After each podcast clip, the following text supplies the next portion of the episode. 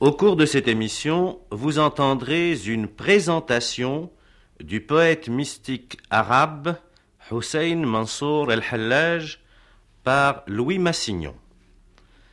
Il est superflu de présenter aux auditeurs de cette émission l'illustre arabisant Louis Massignon, professeur au Collège de France. La figure de Louis Massignon est, je dois m'excuser de le dire en face de lui, est l'une des plus éclatantes, l'une des plus profondes de ce temps. Cet homme, qui est universellement admiré et même vénéré dans le monde musulman, nous frappe par l'extraordinaire profondeur de sa pensée, par une aptitude surprenante à pénétrer dans l'intimité des pensées mystiques de toutes les religions. Aujourd'hui, Louis Massignon me fait et vous fait le très grand honneur de parler d'un poète qui a exercé sur sa vie, sur sa destinée, une influence déterminante. On dit que la conversion de Louis Massignon a été en grande partie favorisée, sinon déterminée, par la découverte d'El-Hallaj. C'est donc un entretien d'une nature assez particulière que Louis Massignon a bien voulu m'accorder et vous accorder ce soir en acceptant de parler d'un poète et d'un mystique pour lequel il a une toute particulière vénération, un poète et un mystique auquel il est lié par des liens si intimes qu'il est difficile de croire qu'ils puissent être vraiment exprimés sans être dénaturés par le langage improvisé. Mais Louis Massignon est capable de tout ce dont nous ne serions pas capables. Louis Massignon, je vous donne la parole. J'ai rencontré Hallaj, un printemps d'Égypte brûlant sans pureté, où je cherchais les sources où boire la vie, et ce devait être la vie éternelle. Et un jour, un de mes amis qui pensait à d'autres genres de vie, et qui savait merveilleusement l'arabe, et qui était devenu musulman, me dit, mais vous aimez, vous désirez, si vous voulez croire, vous pensez qu'il faut aussi aimer Dieu. Dieu doit être cru une parole immuable. Nous aimons n'importe quoi, nous aimons nos trahisons. L'amour n'est pas fait pour Dieu. Mais néanmoins, il y a un musulman que beaucoup considèrent comme un saint, et qui est mort d'amour de Dieu, qui s'est livré au supplice, au supplice de la croix, pour l'amour de Dieu. Et il m'a tendu un livre ce livre, c'était en persan, car quoique ce mystique euh, dont nous allons parler est écrit en arabe et n'est probablement pas su le persan, il était né en Perse. Et c'est en Perse qu'on s'est souvenu de lui le plus, de même que c'est en Perse qu'on s'est souvenu le mieux du supplice de celui dont il portait le nom, le petit-fils du prophète, Hossein tué à Kerbela. Je pense de plus en plus que c'est par sa mère que Hallaj a porté ce prénom de Hossein. C'est la mère qui donne le nom à l'enfant et elle lui donne son destin. Elle le conçoit, elle ne le comprend pas. Euh, Hallaj avait donc été surtout célébré par de grands poètes persans, par Hafez et avant par Attar. Le livre que mon ami me présentait était le mémorial des saints de Attar, dans une très belle traduction française de Pavette Courteil, d'après une traduction ouïghour, ce qui est encore plus cru. Et Pavette Courteil avait laissé dans le texte ouïghour certaines sentences en arabe, qui m'intéressaient plus puisque j'étais un arabisant et qui m'aidaient à comprendre le reste. Et une de ces sentences me frappa comme une flèche. C'était.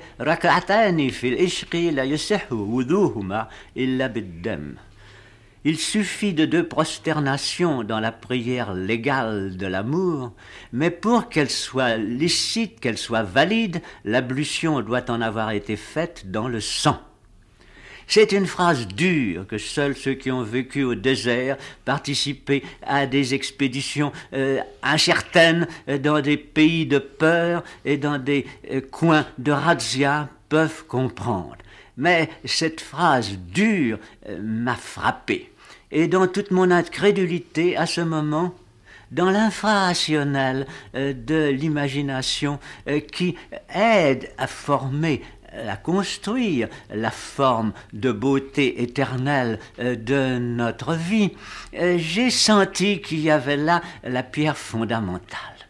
Et avec une certaine fantaisie, je me suis dit, ça peut être amusant d'écrire à l'Anatole France cette idée bizarre d'un musulman qui ne croit pas que Dieu soit accessible et, et qui est mort d'amour pour lui, qui s'est livré à la mort pour l'amour de Dieu, défendant que Dieu doit être aimé.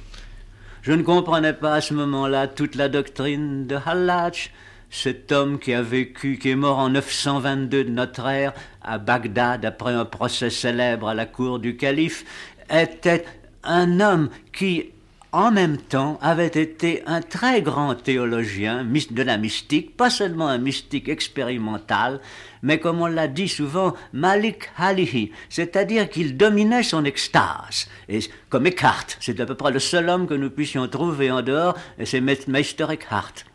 Euh, Hallaj avait défini, et il disait que Dieu est l'essentiel désir. Et je crois que cela va extrêmement loin, car c'est cela même l'immortalité. Euh, Dieu ne peut pas être un rassasiement, mais un désir. Claudel m'objectait que ça ressemble assez à l'enfer, et à ce sujet-là, je citerai un poème de Hallaj, Uriduka, la Uriduka. Je te désire, mais je ne te désire pas pour la liesse des élus. Non, mais je te désire pour ma damnation. Tous les biens qui m'étaient nécessaires, oui, je les ai reçus, sauf celui qui ferait exulter mon extase en plein supplice. Vous remarquerez que là, ce n'est pas du tout euh, de la littérature euh, romantique. Ce que Hallaj veut dire, c'est que la ce que Dieu donne à ses véritables amants, c'est son essolement, sans sa gloire. Dieu tout esselé, sans ses attributs divins, rien, encore une fois, que d'être là, présent, au fond du cœur. À cet, égard, voici un autre poème de Hallaj. J'ai étreint de tout mon être tout ton amour, ô ma sainteté. Tu me mets à nu tant que je sens que c'est toi en moi. Je retourne mon cœur parmi tout ce qui n'est pas toi, mais je ne vois plus rien qu'effarouchement de moi à eux et familiarité de toi en eux. Ah, me voici dans la prison de la vie, environné des humains. Arrache-moi donc vers toi, hors de la prison. Le... Cet appel de Hallaj qui, à ce moment-là, retentit dans mon cœur, me fit désirer aller à Bagdad où il était mort. Je voulais recomposer le cadre de la contemplation de son supplice. Quoique s'est-il eu un mille ans que ce fut, et c'était en 1906 que j'ai conçu ce dessin. Il s'est trouvé par hasard que sans que j'en ai parlé à personne, car les choses profondes, on n'en parle à personne, il me fut proposé de faire une mission à Bagdad. J'étais à ce moment-là euh, membre de l'Institut archéologique du Caire. Il n'était pas question, on n'en avait jamais fait de mission en Mésopotamie. On m'en offrit une. Et je sentis à ce moment-là, je me sentis pris par mon destin. Non pas que je crus à rien, je ne croyais pas en Dieu, mais j'étais pris euh, dans un mouvement comme un bateau qui décroche les ancres et qui tourne vers le large. J'avais levé l'encre sans l'avoir désiré. Je l'ai senti remontant euh, le Tigre vers Bagdad après 23 jours en bateau sur un petit cargo anglais. Je montais avec des pèlerins qui allaient à Kerbela, des pèlerins persans. Eux allaient aussi vers le pèlerinage d'un mort, et moi j'allais vers le pèlerinage de ce crucifié de l'amour divin.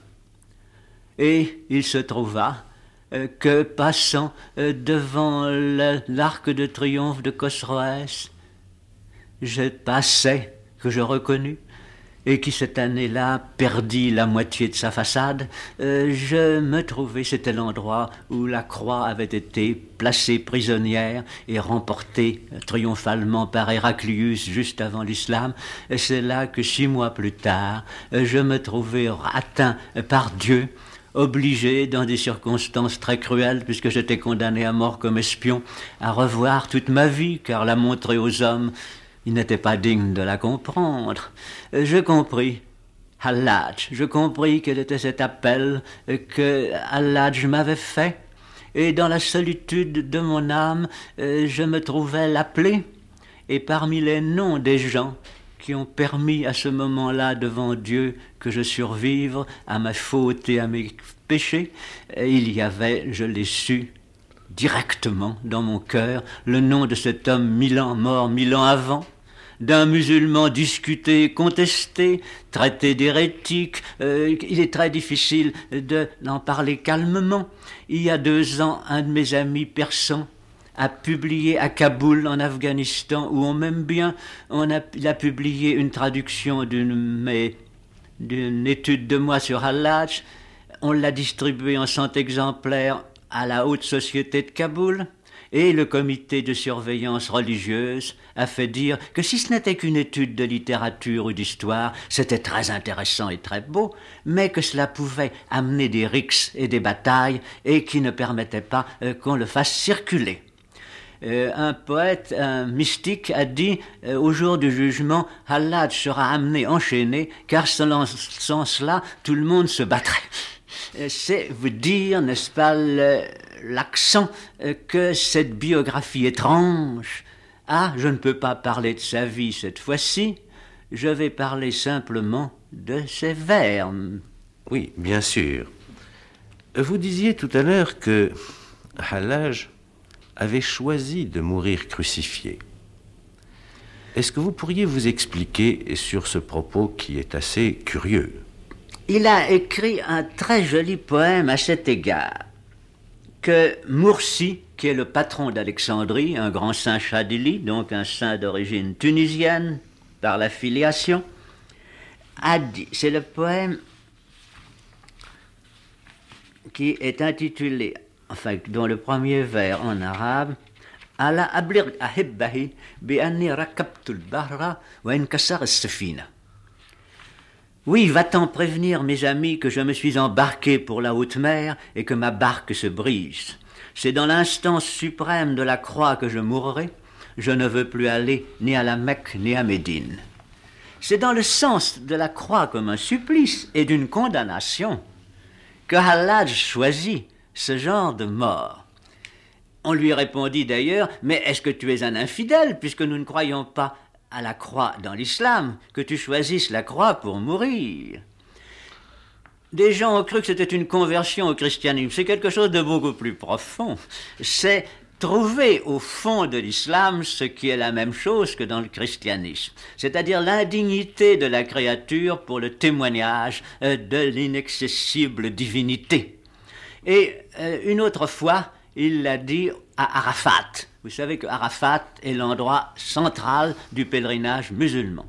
Le pèlerinage musulman, c'est l'offrande du sacrifice euh, d'Abraham.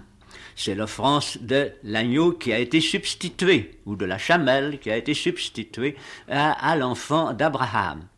Cette substitution n'est que provisoire, car il est dit dans le Coran, euh, Bidabhin Azimin, je substituerai à ton fils qui sera sauvé une grande victime. Un agneau n'est pas une grande victime. Les chiites ont toujours pensé que ça devait être Hossein à Kerbela. Pour moi, cela été Hallaj qui s'appelait aussi Hossein. En ce sens que Hallaj a dit lui-même un jour à Arafat, qui est l'endroit où on dédie le pèlerinage, c'est le neuvième jour de Dhul euh, on est là au Jebel al-Rahma, c'est-à-dire à la montagne de la miséricorde, Et il y a deux prières, rak'atan, précisément, comme celle de la phrase qui m'avait touché. Il suffit de deux rak'at, de deux prosternations. Et ces prosternations consistent à dédier l'agneau qu'on immolera le lendemain. Mais la conviction musulmane est qu'avant même que l'agneau soit immolé, la miséricorde de Dieu descend et on allume les cierges euh, en bas à Mina en signe euh, d'acquiescement, euh, d'avoir senti descendre sur la communauté musulmane la miséricorde. Et ce qui est particulièrement émouvant, c'est que Allah a dit à ce moment-là, Oh mon Dieu, Remercie-toi en moi, car c'est cela l'action de grâce et s'offrant pour être la debiha, s'offrant pour être la victime, ce qu'il a été, puisqu'encore une fois, il a été tué à Bagdad. Voilà dans quel sens il s'est offert à mourir. Oui, en somme, vous pensez que il s'agit de la part de Hallaj de l'accomplissement suprême de la foi, qui est comme une reproduction avec lui-même comme offrande et comme victime du sacrifice d'Abraham, mais alors le sacrifice d'Abraham qui aurait été dans l'accomplissement même poussé jusqu'au bout.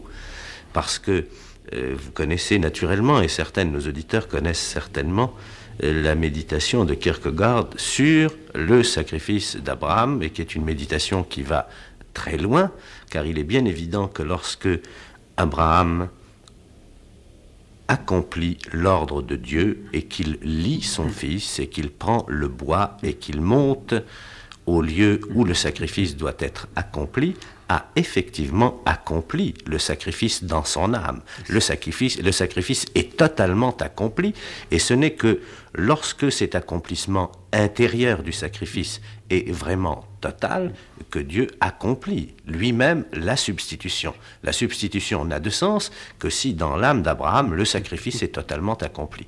C'est exactement cela, euh, Monsieur Amrouche, que je crois euh, que Allah a vu. Un de mes amis, Mortar Katir Joglu, disait à une chrétienne, euh, Mademoiselle Mere Kahil, que le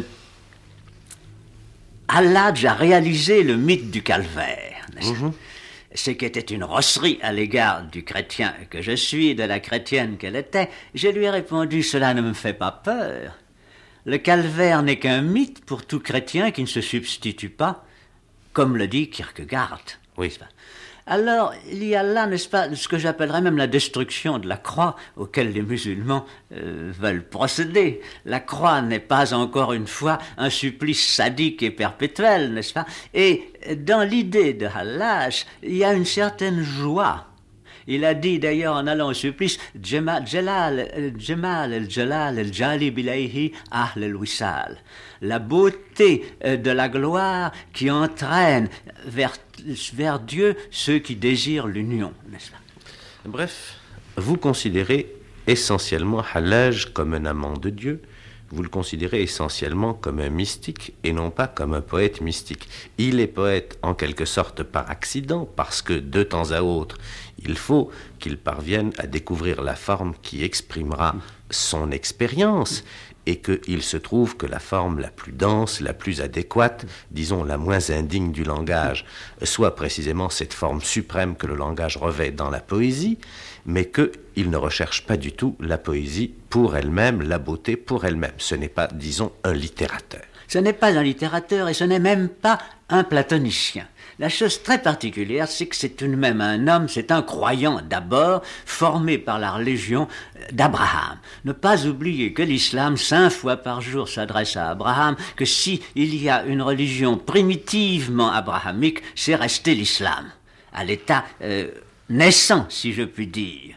Or, cette méditation de Hallaj Arafat, c'est celle, en effet, qui lui a fait germer la poésie. Jusque-là, il n'avait fait, jusqu'à l'année où il a fait une sorte de prédication jubilante dans les rues de Bagdad pour s'offrir à la mort, et d'ailleurs on l'a arrêté assez vite. Euh, c'était en effet une provocation, puisqu'il il disait qu'il mourrait en croix, enfin toute espèce de choses qui sont de l'infidélité, aux yeux des théologiens bouchés. Le Hallaj euh, se trouvait avoir d'une manière très particulière euh, cette idée que on ne doit pas s'exprimer poétiquement volontairement. Il, il y a été obligé. Et là, alors, il faut intervenir une question très particulière que les musulmans connaissent et en arabe a été dit admirablement. C'est un poète, un poète bédouin qui l'a dit par un proverbe. L'homme qui se tait refuse, la femme qui se tait consent. L'âme est féminine. On ne peut concevoir Dieu que dans le silence. Mais il faut bien l'exprimer quand on l'a conçu. Et c'est pour cela qu'il a crié son extase dans des poèmes qui n'ont d'analogue, je dois dire, dans aucune littérature. C'est d'ailleurs ce qui frappe ceux qui lisent le divan de Hallaj. Il n'y a pas d'image charnelle.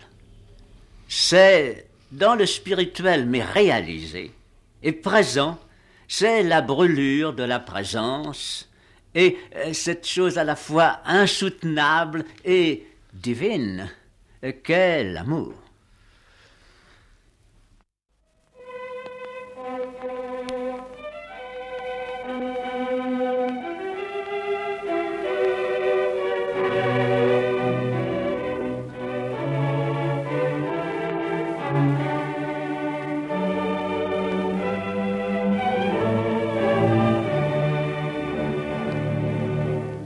La radiodiffusion télévision française présente Des idées et des hommes.